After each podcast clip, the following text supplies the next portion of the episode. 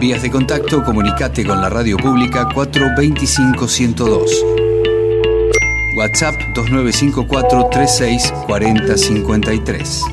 Estamos en Facebook Nacional Santa Rosa, en Instagram Nacional AM730 y en Twitter arroba Nacional S Rosa.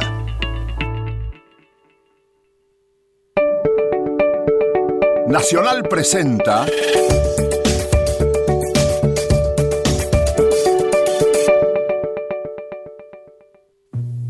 Salud al día. Otra vez juntos, en el aire, en tu casa, en el trabajo, en tu comercio, el auto o en la plaza. Con la magia que tiene la radio para llegar a todos lados y sin pedir permiso, meterse en todos los rincones posibles. Salud al Día. Una vez a la semana, al escuchar esta música, sabrás que nosotros estamos aquí para acompañarte, brindándote información, noticias, reportajes y novedades que te sirvan para mejorar tu calidad de vida y cuidar tu salud.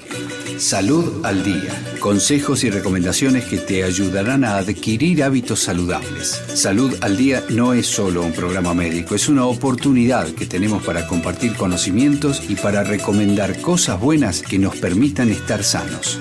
Salud al Día. ¿Qué comer? ¿Cómo movernos? ¿Cómo terminar con las adicciones? ¿Qué hacer para combatir el estrés? ¿Cuándo consultar al médico? Salud al día. ¿Cómo mejorar el lugar donde vivimos? Queremos llegar a todas las ciudades de nuestro interior pampeano con novedades que les permitan mejorar a sus habitantes y a las poblaciones también. Aquí hablamos mucho sobre salud y poco de enfermedades. Salud al Día es una propuesta radial de la Fundación Ciencia y Salud pensada como un lugar de encuentro. Salud al Día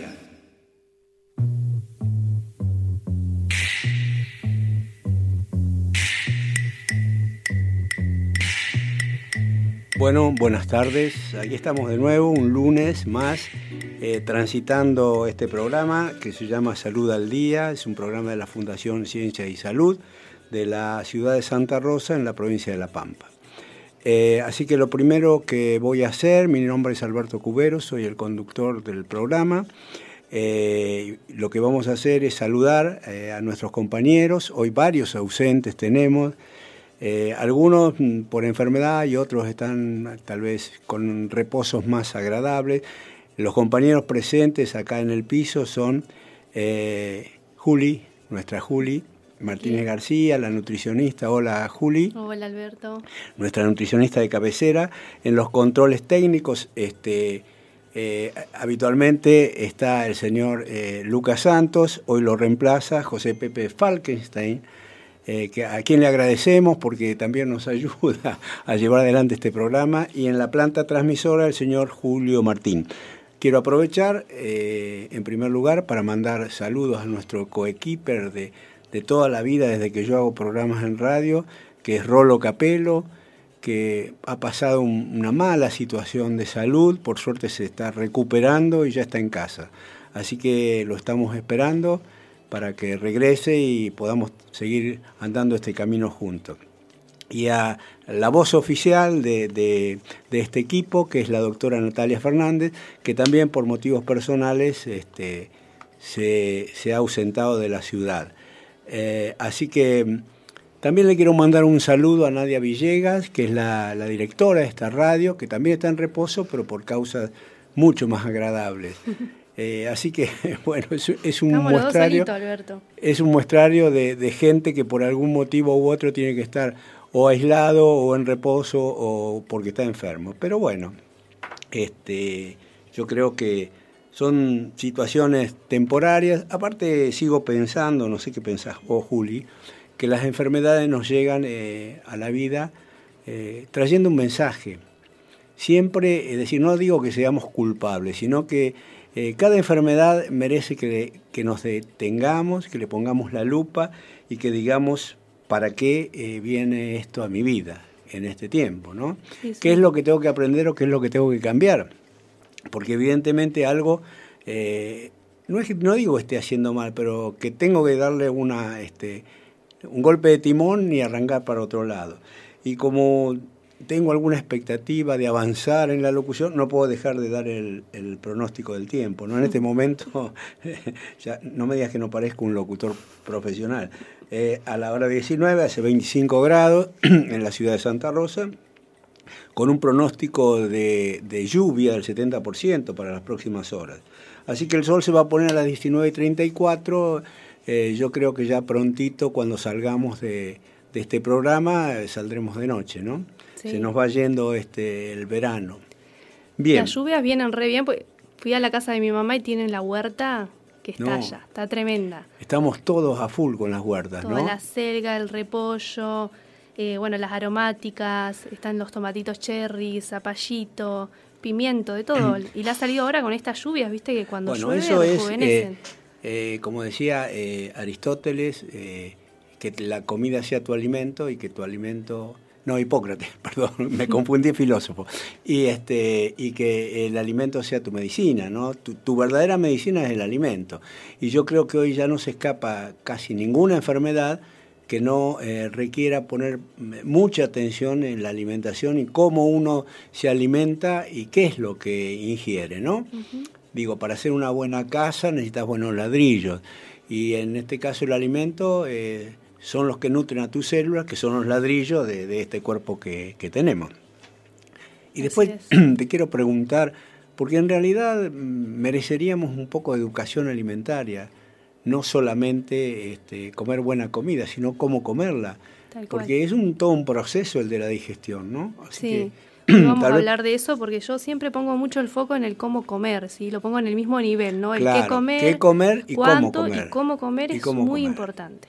Eh, así que, bueno, aparte mm, hay momentos, creo que cuando nos llegue el momento de, la, de tu columna lo podemos decir, ah, hay muchas situaciones en las cuales no tenemos absolutamente ningún registro de lo que comemos. Es decir, siempre pienso, cuando uno se encuentra, ahora no nos encontramos tanto, pero en un restaurante o algo, vos te acordás un mes después eh, de qué charlaste, que lo pasaste, no te acordás lo que comiste porque pasó un plano totalmente eh, desapercibido o, eh, digamos, subconsciente.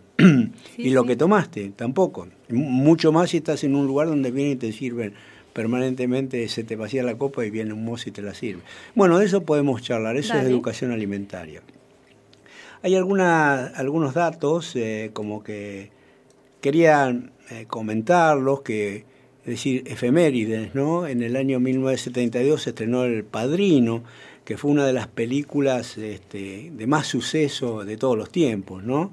Con Marlon Brando y Al Pacino. Una película, un hito histórico, que ganó Oscar y demás. En 1971, eh, la banda de rock Book Day lanza eh, La Biblia. O sea, que esa banda, algún día podemos hablar, es la base y el nacimiento del rock nacional y esta, esta Biblia casi recorrió América, ¿no? E, esta producción. Y en el año 1995 eh, falleció a los 25 años eh, Carlitos eh, Menem, el hijo del, del ah, expresidente que falleció ahora, ¿no? Pero, digo, ¿te acordás? En el helicóptero, bueno, que nunca se supo. bueno, finalmente yo creo que que Carlos Menem, padre, admitió que había sido un atentado, el que le costó la vida a sus hijos. Bueno, hablemos de cosas un poco más lindas, como que en el año 1913, mirá vos, ya tiene más de 100 años, se fundó, 11 amigos se reunieron y dijeron, ¿dónde jugamos al fútbol? Y se fundó el Club All Boys de Buenos Aires, que fue la cuna de Carlos Tevez, ¿no? Ya tiene más de 100 años. Y para finalizar este recuerdo, eh, tengo dos cosas, ¿no? Una es que en el año 64 debutó eh, Hugo Orlando Gatti, que fue un arquero estrella, una maravilla, un innovador, un irrespetuoso, insolente en la cancha, que después fue ídolo de, Boca. Y cuando yo estudiaba en La Plata, él jugaba en gimnasia y esgrima.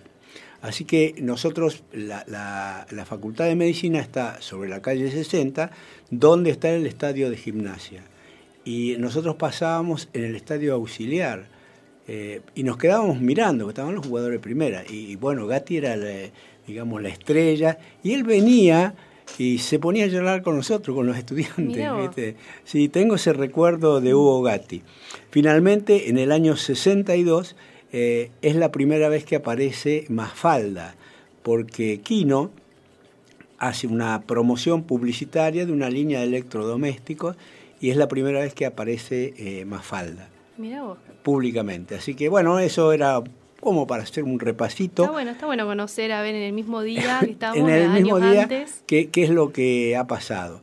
Así que, ¿qué comentario quería hacer hoy? Eh, un pequeño comentario.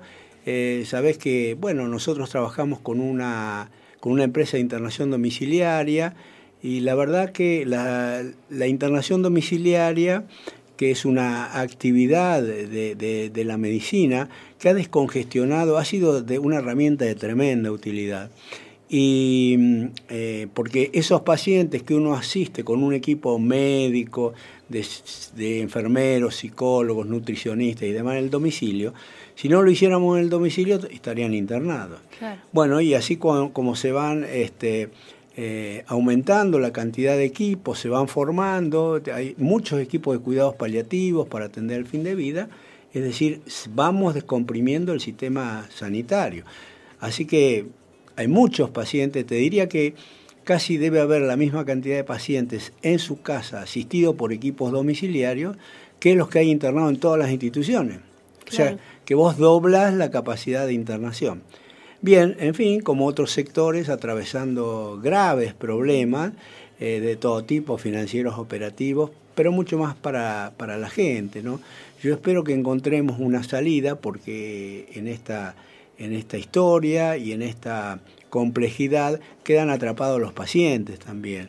Eh, mayoritariamente son adultos mayores que requieren una atención, una vigilancia, un seguimiento. Así que lo largo eh, a esto para, para anunciar y para los pacientes y demás, la gente que está en la internación domiciliaria, que estamos atravesando un, un periodo malo.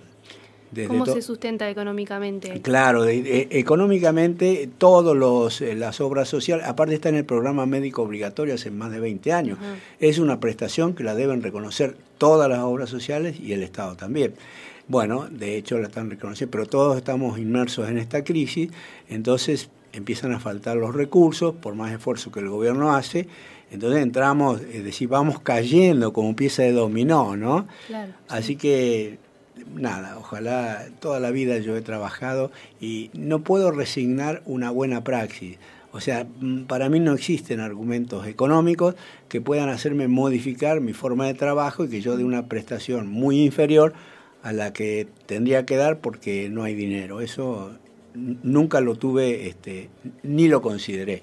Y es o sea muy que, valioso eso, sí. No, es decir, muchas veces mm. he, he, desistido de algunos trabajos que no eran malos económicamente porque en realidad no podía yo llevar adelante lo que aprendí, lo que enseñé toda mi vida. Bueno, así que veremos los próximos capítulos, los próximos lunes, cómo vamos.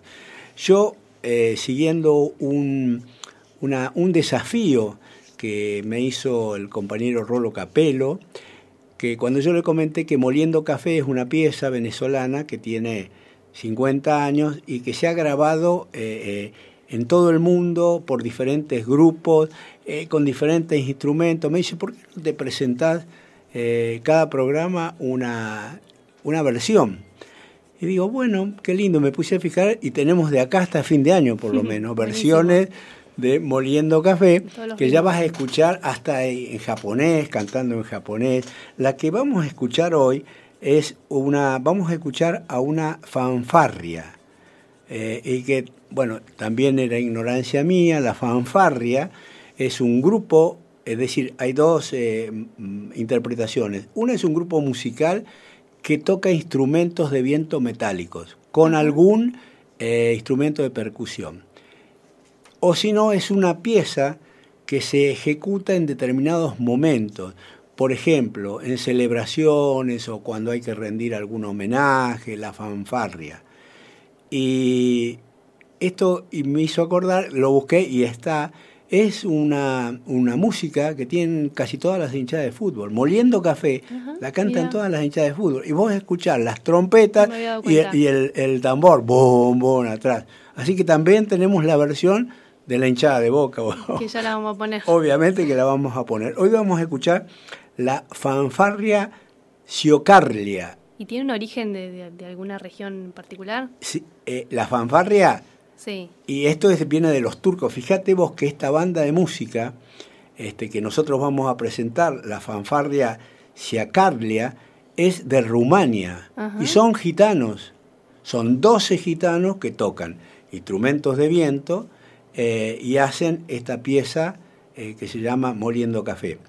Que, que a su vez, es decir, se extiende de por el Báltico este, y va a Moldavia, a Ucrania, todo el mundo ahí eh, toca también esta, esta fanfarria y, y, bueno, esta orquesta que vamos a presentar ahora, este grupo de gitanos, eh, tiene otras eh, interpretaciones y grabaciones que son divertidísimas, ¿no? Lo que uno aprende bueno. buscando esto. Así que, si querés, escuchamos la- a la fanfarria Ciacarlia ejecutando nuestra cortina musical que es Moliendo Café.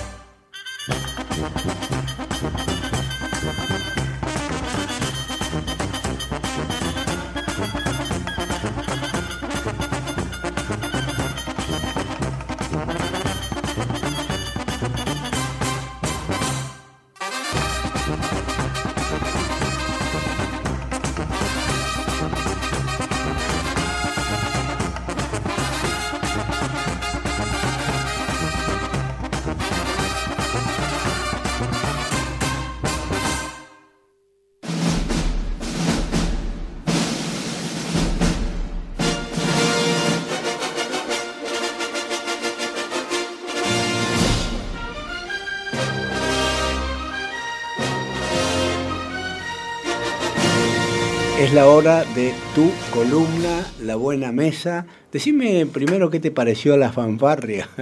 Me encantó. ¿No te parecía estar en la Sí, cancha? ahí sí me remitió a la, a la cancha, es verdad. A la cancha sí, la había escuchado, ¿no? sí. Sí, sí, es, es grandiosa. Bueno, eh, vamos a seguir cada lunes presentando nuevas versiones. Te vas a sorprender, ya vas a ver las versiones que hay. Bueno, ¿de qué querés que charlemos un poco? De Bueno. tu especialidad, tus consejos, bueno. Como dijimos antes, eh, me gustaría hacer énfasis por ahí en esto de- del cómo comer. ¿Por qué? Porque mm, en el consultorio la verdad que vengo viendo un montón, un montón de patologías digestivas, ¿sí? que van desde el estómago, el intestino, hígado. eh, y la gente siempre me pregunta, ¿no? Que, que les dé algunos tips para, para digerir mejor los alimentos. Eh, estos tips le van a servir a todas las personas, no solamente a quienes tienen alguna, algún problema de indigestión. Eh, y tienen, bueno, que ver con esto, con el cómo comer, ¿sí? Más allá del qué comer, que eso se ve la tolerancia individual, pero bueno, el, el cómo ingerir eso- esos alimentos, de qué manera hacerlo, eh, es súper importante. Bueno, em, para que se den una idea, para que, que registren, vos Alberto podrías decir a ver cuáles son por ahí los síntomas de un de una dificultad para digerir, ¿no? Cómo es que se manifiesta para que la gente por ahí piense en su casa y diga, bueno, me pueden servir estos Yo creo que eso ni siquiera merece un, un este, comentario médico. todo el mundo sabe. Es más, vos sabés, esto me hace mal, esto no me hace mal. ¿Qué significa tener una buena digestión? Bueno, que a la hora, hora y media, ya te sientas pleno, en plenitud, que no sientas ninguna molestia. Cuando vos eh, tenés problemas de digestión, porque vos podés tener problemas para digerir, tenés, podés tener problemas para absorber y podés tener problemas para eliminar. Como todos los acontecimientos se dan en el tubo digestivo, los síntomas van a venir de ahí, de acuerdo a dónde esté la dificultad del proceso y a qué nivel se produzca. No es lo mismo que vos tengas problemas en el estómago que en el intestino delgado, que en el grueso. Así que yo creo que a cualquiera que le preguntas, aparte hay una, una eh, es decir, el intestino es el segundo cerebro, ¿no? Según se dice digamos, hay como, tenemos como tres cerebros, el cerebro, cerebro, el propio, después tenemos esto que tiene neuronas y demás, el intestino es como que piensa y actúa en consonancia con el cerebro. Y bueno, está el hecho de que cualquier emoción a mucha gente, es decir, le afecta como respuesta el tubo digestivo. Hay gente que le duele este, el, o sea, el estómago, hay gente que hace diarrea, hay gente, bueno, porque hay una conexión directa entre el intestino y el cerebro. Cierro con esto. Cuando uno piensa que algo le va a hacer mal, dice, no voy a comer esto, probablemente te haga mal. porque ya mandaste la orden y el intestino se preparó para que le haga mal. Bien. Sí, yo lo, eh, te preguntaba porque en el consultorio la verdad que hay mucha gente que tiene problemas de reflujo, de acidez, eh, problemas de inflamación, que muchas, muchas veces se inflama digamos, la parte del intestino delgado por, el, por un problema del estómago en realidad, y después, bueno, todos los problemas del intestino que ya lo hablamos, como las diarreas, también la inflamación en la zona baja del intestino, este, en uno de los costados. Bueno, todos esos síntomas indican de que hay algo que no está bien, ¿no? Entonces hay que prestar atención a ver qué alimentos estamos tolerando, cuáles no, y esto, estos tips que yo les voy a dar. Em, en primer lugar, vamos a empezar por la cena. ¿no? La cena es una, la última comida del día, ¿sí? para algunos, porque hay otros que picotean entre horas. Em, la cena siempre la recomendación es que sea lo más liviana y lo más temprana. ¿sí? ¿Por qué? Porque nosotros tenemos un reloj en el cuerpo, ¿sí? un, reloj, un reloj de, hormonas, un reloj de enzimas, eh, que tienen que ver también con eh, el reloj de la naturaleza, ¿no? Con, el sol, con cuándo sale el sol, cuándo se esconde eh, la luna, que son los, llamados ciclos circadianos. Ciclo, circadiano. Bueno, por eso se recomienda tanto esto de hacer cenas livianas y tempranas, porque cuando se empieza a oscurecer, a esconder el sol, eh, las enzimas digestivas eh, empiezan a, reducirse, si el cuerpo no se está preparando para digerir tanta comida, sino más bien para descansar, para regenerar, para desintoxicar durante el sueño, ¿sí? Nosotros durante la noche, que hacemos un, lo ideal sería hacer un sueño reparador, justamente la función que tiene es eso, ¿no? Parar un poco el sistema digestivo, darle un reposo y empezar a recuperar eh, tejidos, a desintoxicar todo aquello que no necesitamos. Entonces, ese es un punto eh, súper importante, ¿sí? ¿Cómo sería una cena liviana? Y bueno, pueden ser proteínas por ahí más fáciles de digerir, como un pescado, algo de huevo, puede ser alguna legumbre que no sea tan dura, como una lenteja, a lo sumo un garbanzo procesado como humus, ¿sí? algún tofu para gente que es eh, vegetariana. Eh, sí tratar de evitar por ahí las carnes rojas, porque tardan más tiempo en digerirse, entonces las carnes rojas dejarlas eh, en lo posible para, para los almuerzos. Y por ahí las harinas refinadas, si bien son más fáciles de digerir, te pueden aumentar más fácil el azúcar en sangre y el cuerpo no está tan preparado a la noche para este, justamente reducir ese azúcar que se aumenta tan rápido, ¿sí? porque también tiene que ver con estas enzimas eh, y las hormonas que libera el páncreas. ¿no? entonces, como punto número uno, coordinar el reloj corporal. ¿sí? con el reloj del natural. Entonces, cenas livianas. Después también es súper importante el tema de los ayunos. No sé, Alberto, vos qué, qué idea tenés de los ayunos. ayunos, yo digo siempre ayunos de 12 horas. Me parece que esos ayunos ayudan a que el cuerpo haga un, un reposo digestivo adecuado y la verdad es que la gente se logra adaptar muy bien.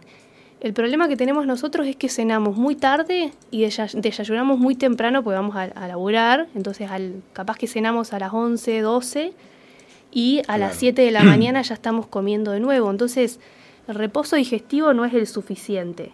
Y después nos queremos morir cuando nos vamos a sacar sangre y tengo que hacer 8 horas de ayuno o 12 horas. Pero realmente cuando la gente empieza a, a prestar atención a eso y decir, bueno, si ceno a las 10 y recién desayuno a las 10, algo sólido, eh, cambia muchísimo eh, la digestión. Se sienten mucho más livianos y tienen mucha más energía. Eh, ¿Vos cómo, qué, opinas acerca de, estos ayunos de 12 horas o crees que tiene que ser menos?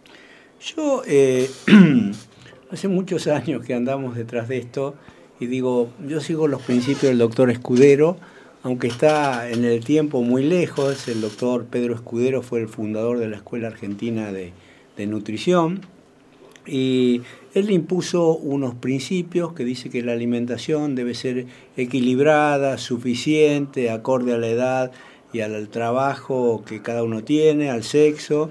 Eh, y bueno, eh, no contemplaba esto de los ayunos, sino la periodicidad de las comidas.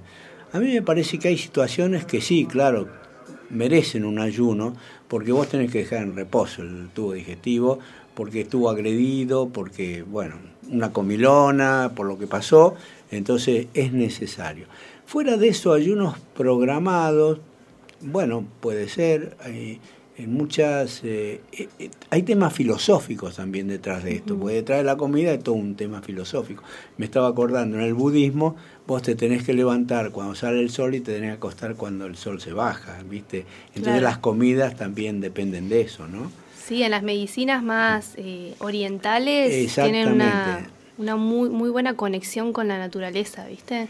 Entonces, digo, cuando es necesario el ayuno hay que hacerlo Después, eh, la verdad que no, no, no tengo una posición muy... como que cada tantos días, cada tanto tiempo tengo que hacer un ayuno. No lo sé, la verdad. Bueno, yo creo que los ayunos de 12 horas no se los puede hacer cualquier persona. Sí, 12 horas no es nada. Es como lo mínimo. Pero hay gente que ayuna 24 horas, ah, todo sí, un día. bueno, esos ayunos son más terapéuticos. Tipo retiro, retiro, retiro, no digo espiritual, retiro alimenticio. y ahora están acá en Santa Rosa son un boom porque también está el tema de la, de la dieta keto, que combina con los ayunos, entonces hay mucha gente que los está haciendo. Pero bueno, el ayuno de 12 horas no, no afectaría tampoco a nivel glucémico, salvo que, que, bueno, que una persona que está muy desadaptada y que está acostumbrada a comer eh, menos a, las menos de 8 horas y bueno, que se le puede bajar el azúcar en sangre, ¿viste? Eh, pero por lo general no hay ningún problema y te ayuda a tener un reposo digestivo. Entonces cenas a las 10 o a las 9 y desayunas recién a las 9. Bueno, eh, una vez que empezamos a comer, a mí me parece también importante hacer hincapié eh, esto de comer cuando uno tiene hambre. Vos por ahí estás con la vieja escuela de escudero que decía que tenías que comer cada tres horas. Entonces muchas veces te obligaban, digamos, a hacer una colación o a hacer un desayuno, por más que vos no tengas hambre. Desde, eh, desde mi lugar, digamos, mi opinión es que uno tiene que comer cuando tiene hambre, ¿sí? Sabiendo diferenciar el hambre real de un hambre emocional, de un hambre por aburrimiento. Sí, sabes que yo, eh, bueno, también he hecho dietas ayurvédicas, en la India aprendí y bueno, y ahí no tiene que ya, es decir, como es otra cosmovisión, eh, tiene que ver más con tu, eh, tu doya y tiene que ver con otras cosas y tener que comer en el momento que te despertás o cada te, te van clasificando y la comida tiene que ver con otros parámetros que no son los nutricionales estrictamente. Claro, sí, sí, siempre va a haber reglas. Son culturales, ¿no? Eh, reglas dietéticas en toda sociedad. Pero me parece que el hecho de, uno poder comer cuando tiene realmente hambre eh, ayuda, digamos, a que, a que ese reposo digestivo se dé correctamente, ¿no? Si vos no tenés hambre a la mañana, primero también hay que, hay que ver cómo son tus cenas, porque mucha gente que sea una comilona en la cena, porque llega de laburar recansada, Y bueno, la cena es el momento donde por ahí se reúnen familiarmente y se comen de todo, ¿no? Después, claramente, a la mañana no tienen hambre porque el cuerpo todavía no terminó de digerir lo de la cena.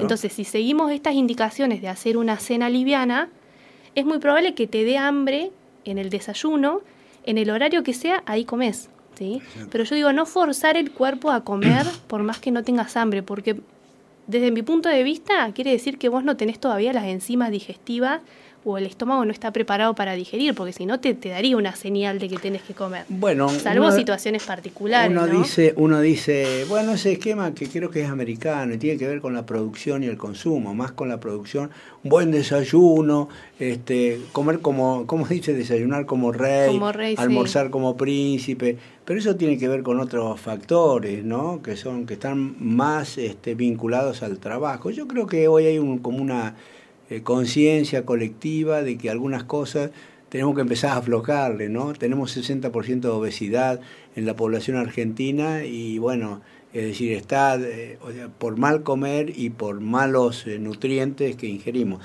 ¿Sabes qué, qué pasó? Que estamos, está reentretenida la charla nuestra esta y tenemos la, la entrevista del doctor Juan, Juan Donari. Así que, no, este tema lo tenemos que seguir nosotros mm, Y discutir, porque hay un montón de visiones. O sea, esta es la forma en la que yo trabajo y que me ha dado resultado para salirnos un poco de la dieta y hacer más consciente la alimentación. Pero sé que hay gente que no opina lo mismo. Por eso, está pero está bueno, este, porque bueno, hay muchas miradas. Mira, eh, finalmente yo mm, acepto lo que decía uno de mis maestros, el doctor Esteves. Él decía, bueno, tal cosa, y doctor, no está indicado eso. Bueno, pero si con agua van dando, sígale dando. Entonces, aceptemos las evidencias. Hay gente que le vendrá mejor. No hay como una, una idea estricta universal. Sino, es decir, cada uno tendrá que adaptarse eh, a, su forma, a su metabolismo, a su cultura, eh, pero tener conciencia de que hay alimentos que nosotros ya no debiéramos ingerir o bajar la cantidad. Sí, los procesados, los Todo eso ya, es decir, está archidemostrado y lo vamos a, profundizar, cómo esos alimentos van lesionando tu intestino de manera tal de que estás haciendo enfermedades inmunológicas, porque están entrando sustancias que el organismo no reconoce, genera un mecanismo de defensa que después te termina atacando a vos, porque son muy parecidos a las glándulas de la a, a, la célula de la glándula tiroide o las articulaciones. Hoy no existe enfermedad articular que no obligue a hacer un cambio de la dieta urgente. Así que bueno, lástima, está re lindo, pero te propongo que, que escuchemos a Juan Donari, que es un gran amigo que vive en Bahía Blanca. Él hizo toda la vida eh, neurología infantil, es una persona muy destacada a nivel nacional y eh, su hobby, su pasión es neurociencia. Como a mí también me atrapa eso, hemos charlado muchas veces y él va a aclarar en esta entrevista, o sea, qué, qué son las neurociencias, cuál es el alcance y esto que es bastante nuevo. Así que vamos a escucharlo a Juan.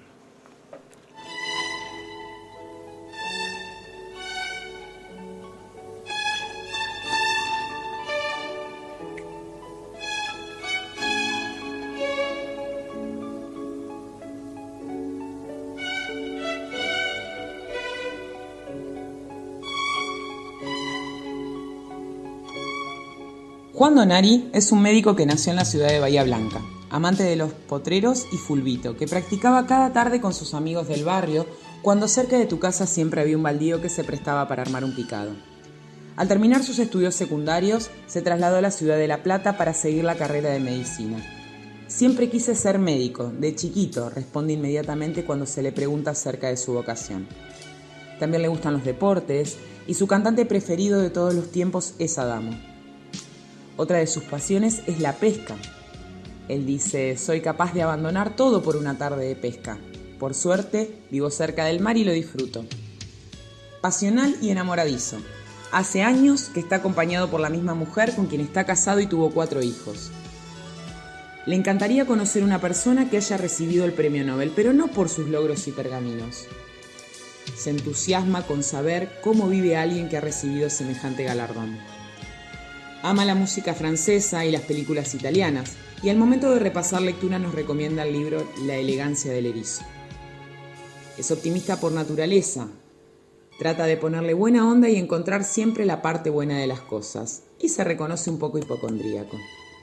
En estos tiempos de encierro y pandemia se ha sumado el estrés, pero no le cuesta controlarlo. Le enojan mucho las injusticias y la pobreza, y a veces sueña con tener un ángel de la guarda que le ayude a tomar mejores decisiones. Aunque todas sus decisiones están guiadas por la buena fe y responsabilidad, siendo esto una opinión generalizada en el ámbito médico donde se desempeña el doctor Donari, también esto surge de la boca de sus pacientes y familiares. Hace más de 40 años que atiende niños con problemas neurológicos y aún sigue en la actividad porque confiesa que no sabría en qué otra cosa trabajar. Él nos dice, hoy en día es más un distractivo o una misión mi trabajo que sigue siendo una parte importante de mi vida. Es fanático de las neurociencias. Juan Donari nos cuenta que ha tenido muchos logros y satisfacciones en su vida profesional, pero que lo que más feliz lo hace es compartir con su familia, cada día, cada instante. Bueno, qué presentación. Qué ¿eh? presentación. Lo pusiste en un brete al doctor. con Hola Juan, ¿cómo estás? ¿Qué tal? ¿Cómo anda, Bien, doctor? Albertito, ¿cómo te va? Qué gusto, qué lindo, eh, gracias. Sí, No, bueno. La verdad eh, es que ha- hace mucho que no, no, no hacía una síntesis o no, me, o no me hacían hacer una síntesis de mi vida tan ajustada y por ahí creo que algunas cosas nunca las he dicho, lo de Adamo que es algo, un recuerdo tremendo y otras cosas que, bueno, que, que, que, que me hicieron recordar y recapacitar acerca de mi vida. Muy lindo, gracias. Bueno, no, este, merecida. Escúchame, Juan, no, con Rolo, eh, no sé si te acordás. ¿Qué ya- tal, Juan? Sí, ¿cómo va? Sí, sí, Acá sí. está. Soy el que hace las preguntas tontas e ignorantes. No, no, por favor. Bueno, eh, teníamos ya la costumbre y la seguimos de presentar a nuestros invitados mm, de esta forma, más allá de los títulos y honores, viste que uno tiene una, una Seguro. costumbre de señalar este, todos los logros académicos, profesionales. Nosotros Seguro, preferimos seguro. bucear un poco en la vida y bueno, y presentarlo así como somos todos, ¿no? Fantástico. Así- bueno, La verdad que me, me, me gustó mucho y aparte yo soy así y a mí me gusta más así que, que mostrar títulos o, o papeles que por ahí no, tienen, no son tan importantes. antes de empezar Sí. con, la, con la nota, Rolo, yo te quiero contar algo, ¿no? Cuéntame. Eh, ah, y Juan, antes de que me olvide, una presentación de lujo que la ha hecho Claro. una, una colega Te iba a decir, te iba a decir. La, la locutora es la Una colega. directora de, de- Eh, sí, es la jefa del centro de respiratorios del COVID acá en La Pampa. Así que- Nosotros le hicimos una nota a ella hace dos semanas y tiene una voz muy buena, preciosa. Y le Qué digo, ¿te, te animás? Sí, así que hoy. A este, ver, digamos que, que Juan nos diga la temperatura, por ahí también lo agarramos, ¿eh? Porque vos lo agarrás todo para laburar. Sí, ¿por qué no? Eh, no, te quería contar esto, que se lo cuento a Rolo, así que somos poquitos, nada más que está llegando a todos los rincones de La Pampa esto. Eh, un día estaba charlando con mi hijo eh, y él me, me contaba que en la facultad que él cursaba, él es este, economista, estudiaba por los apuntes de Kisilov. Kisilov Ah, sí. hacía apuntes y Ah, estudiaban. en los resúmenes de él. Los resúmenes Siempre de hay un nerd que sabe más que todo Sí. vamos a él. Bueno, nosotros estudiábamos de los apuntes de Juan Ah, Donari. Claro, claro, ahora entiendo. Ya, ya sé quién es. Juan es el, el típico que decía, hagan grupo, iban to- todos iban ahí. A ver, Juan. Ah, Juan era, era brillante, Claro, entonces claro. nosotros Nah. tratábamos de apropiarnos de sus este, Nah, apuntes. Juan, contanos un poco así como para irnos informando qué son las neurociencias, que tanto se habla hoy en día. Mira, yo te voy a contar un poquito. Yo durante y hasta ahora activamente he sido salí de la pediatría, después hice y hago neuropediatría, que es mi pasión, es decir, puedo darme el lujo de decir que en mi vida he examinado un viejo, un adulto grande, un mayor. He, he pasado mi vida viendo y atendiendo niños y eso me hace muy feliz. Y en los últimos 10 años me di cuenta que eh, tendría que ser más abarcativo en mi conocimiento y empecé a, a- a- ver, a analizar cosas eh, que pasaban, que iban más allá del evento clínico, que es tan importante y tan relevante, es decir, esto de eh, diagnóstico, tratamiento, clínica, y empecé a, a- bucear las bases del conocimiento y a leer un montón de autores, autores nacionales, algunos autores, y bueno, y, estudiar cada tema de la neurociencia, que son innumerables, bueno, esto también tiene que ver con la década del cerebro, que más que una década va a ser el siglo del cerebro, porque fue una década en el 90, siguió en el 2000 y después siguió, siguió, siguió y el cerebro sigue, sigue el cerebro y su estudio sigue siendo sumamente relevante. La neurociencia no es nada más ni nada menos que ver el conocimiento neurobiológico en general y asociarlo con la conducta humana. Es decir, traspolar todo el conocimiento neurobiológico traspolándolo con la conducta humana. Es decir, eh, analizar las percepciones, analizar la memoria, analizar el razonamiento, analizar las conductas, las decisiones, la conciencia, a través del conocimiento neurobiológico y trasladarlo al evento, al evento conductual, a lo que nos pasa cotidianamente. Cuando vos leíste ese, ese mensaje con esa voz tan linda y arrolladora de la, de la colega, eh, yo seguramente estaba exprimiendo eh, mi sistema límbico porque estaba muy, muy encantado, muy contento y la parte dorso lateral peduncular, que es la parte que tiene que ver con la recompensa, la tenía totalmente estimulada, pero mi lóbulo frontal me decía, Juan, controlate, Juan, serenate, eh, esto, algo es cierto, pero no todo es cierto, es decir, me, hacía planificar, me hacía ver la realidad. Eso es lo que nos pasa cotidianamente. Juan, Así vivimos cotidianamente. Yo, eh, es decir, creo entender que nosotros tenemos la posibilidad hoy, soñada durante todo el desarrollo de la humanidad, de poder eh, entender qué es lo que pasa dentro de nuestro cerebro con las emociones. O sea, cuáles son los centros y cómo funciona, por qué yo tengo miedo, por qué estoy feliz, por qué tengo rechazo, asco. Es decir, eso se puede entender, lo podemos estudiar, lo podemos ver hoy en día. Lo podemos ver. ¿Y cómo lo vemos? Esas cosas las podemos ver. La podemos ver con exámenes, sobre todo a, manera experimental y sobre todo con estudios, pero podemos ver eh, cuando estamos felices, qué áreas del cerebro se eh, encienden, cuando estamos tristes, qué áreas, cuando estamos pensando en un cálculo, podemos ver qué áreas del cerebro, y si el cálculo tiene, si el cálculo estamos viendo, seguramente van a empezar a encenderse primero las áreas occipitales, y después se van a correr hacia las áreas parietales para tomar las decisiones en las áreas frontales. Todo eso se puede ver. Podemos ver cómo localizamos el lenguaje, si somos diestros o zurdos, podemos ver, es eh, actualmente el, se puede, el análisis de la actividad mental puede verse en gran medida. Todavía hay muchas cosas que no vemos, todavía no vemos todo nuestro mundo inconsciente, que es un mundo muy importante y que desde lo científico eh, esto no se niega, nadie puede negar el inconsciente, nadie puede negar que gran parte de nuestra vida, eh, nuestra vida mental está sumergida en el inconsciente, todo esto lo podemos ver. Podemos analizar cómo funciona la memoria de trabajo, que es una de las cosas más maravillosas que existen. Vos fíjate, vos estás leyendo un texto, lo lees, este texto lo incorporás por, por la vía visual, va a la región occipital y a las regiones paroccipitales, y de ahí se decodifica el texto. Y el texto a vos, a través de la memoria de trabajo, que donde con esa memoria de trabajo vos recuperás de área, de tu disco duro, todo lo que representa ese texto para vos, podés tener una serie de, emociones, una serie de... Eh, esto es fantástico y esto tiene que ver con algo que no tiene muchos años de reconocimiento y descubrimiento. Sí, vos sabés La memoria de trabajo que, bueno, que no, no es tanto que se conoce. Esto perfectamente se, se puede estudiar la memoria de trabajo. Vos sabés que, es decir, no hace mucho ¿no? que yo incorporé eh, esta idea como idea, este, digamos, que en realidad uno no ve con los ojos, ni escucha con los oídos, ni eh, percibe el sabor o el olor con la nariz o la lengua.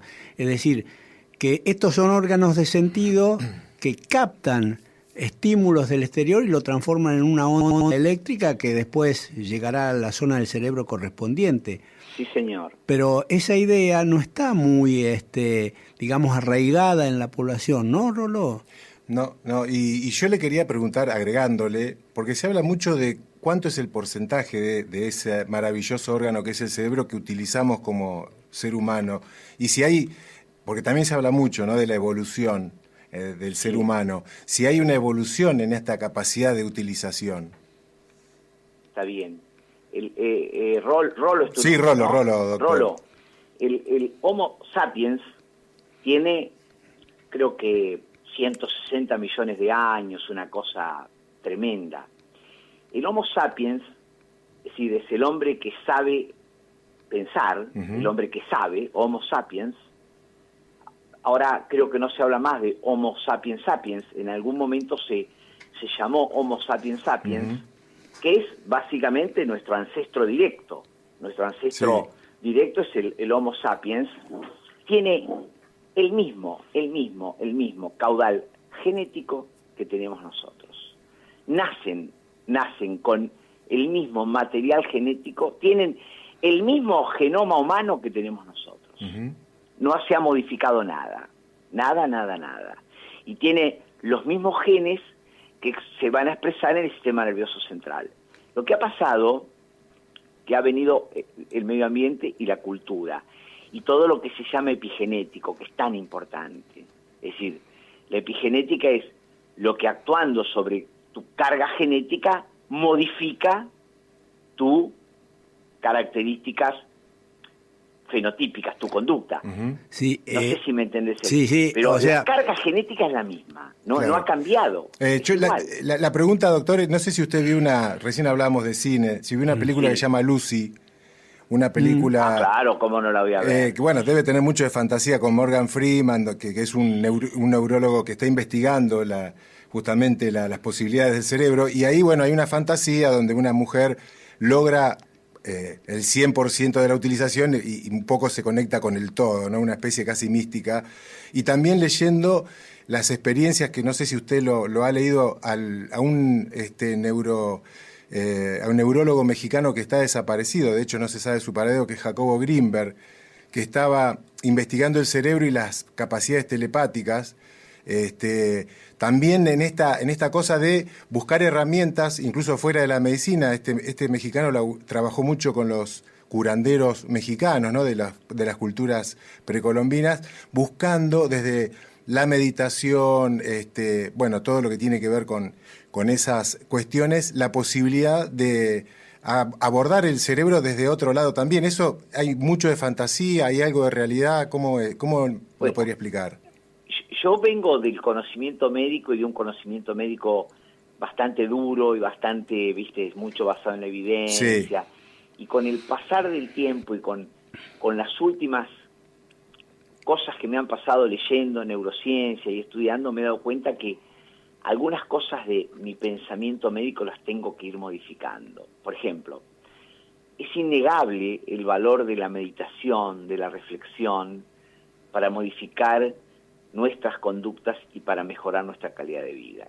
Es decir, hay un montón de cuestiones que, que están fuera de, de la asertividad puramente médica, de, la, de, lo que uno lee, de lo que tiene claramente reconocimiento científico, que debe ser reconocido, debe ser escuchado y debe ser dado por nosotros. Es decir, no hay que, creo que tenemos que tener más apertura, sin perder que, bueno, venimos de, de, una, de una ciencia, por eso es muy interesante la neurociencia, porque la neurociencia de alguna manera parte de ciencias duras como la física y la química y se, se, se, se, reúne con la psicología, con la psicología cognitiva, con la psicología y hace de que se puedan entender los fenómenos psicológicos con una base neurobiológica, pero haya una gran apertura. Vos fíjate que la, la neurociencia ahora debe haber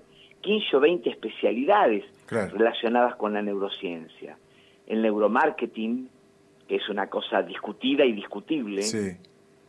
Eh, no es casual que eh, eh, el producto que más quieran vender lo pongan en la punta de la góndola. Eso tiene que ver porque alguien ha estudiado cómo es el consumidor y sabe perfectamente cuál es el producto.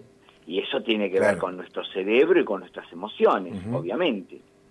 Eh, la neuroética, tomar decisiones, esto es tan importante ahora en esta época de pandemia, que tomamos decisiones tan importantes. Eh, el neuronegocio, eh, etcétera, vos fíjate que los grandes equipos de fútbol tienen un psicólogo que, es, que hace neurociencia.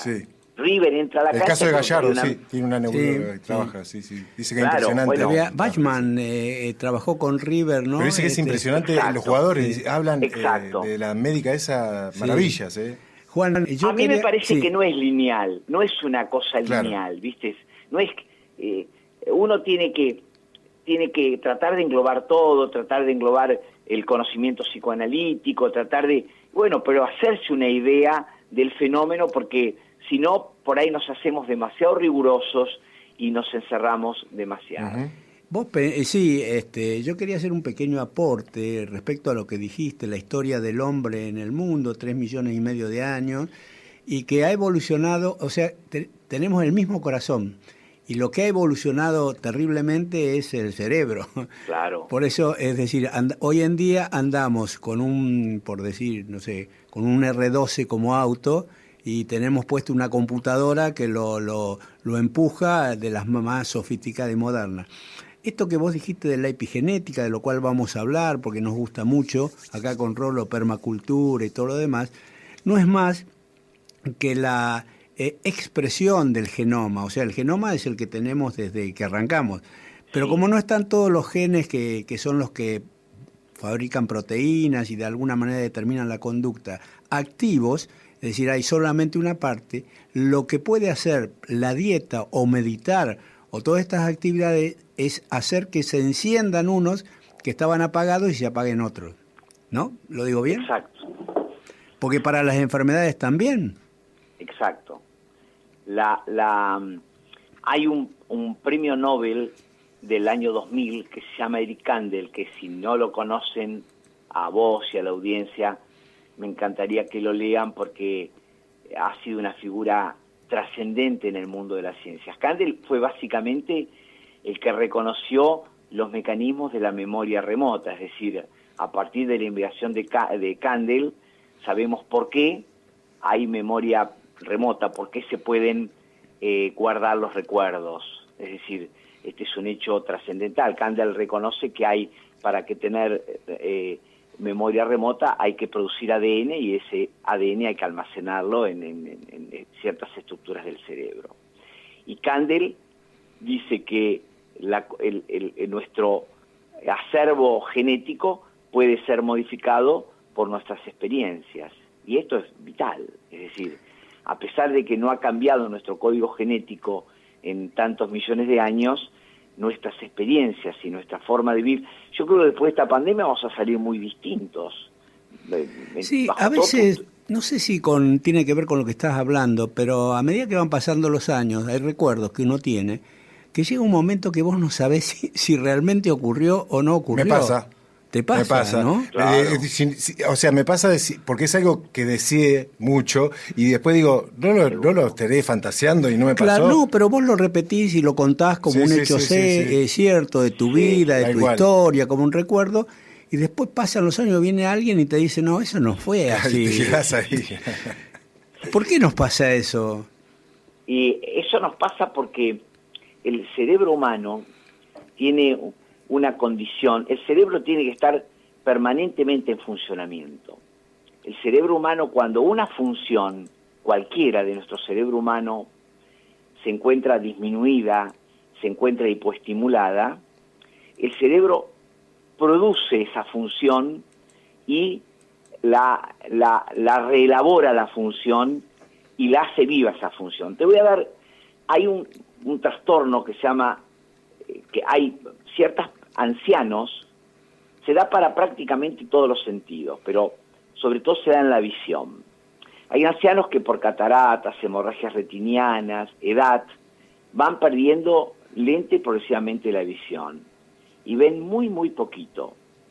Es muy frecuente que consulten, porque dicen que están mirando a través de una ventana y ven un desfile colorido de gente desfilando, de gente contenta que viene desfilando. Cuando cierran los ojos, desapareció el desfile. Qué bueno, qué bueno, la verdad que me encanta, lo escucho y... Muy interesante. Que, muy interesante y cuánto, cuánto conocimiento, cuánto aprendizaje. Bueno, se nos terminó como siempre el tiempo.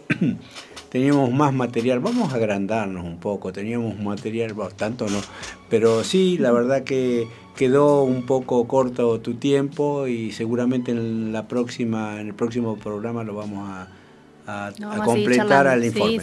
Bueno, nos despedimos este, hasta el próximo lunes. Eh, en este horario, las 19. Este programa se repite los días sábados, para quien no lo escuchó, a las 9 de la mañana, también aquí por la Radio Nacional. Y em, bueno, cualquier sugerencia que tengan nos hacen llegar por correo, por nuestras páginas. Eh, la tuya, que es de Medeos Nutrición. Eh, así que nos estamos despidiendo. Hasta el próximo lunes. Saludos. Adiós. Muchas gracias por permanecer. Este, por escucharnos. Por escucharnos.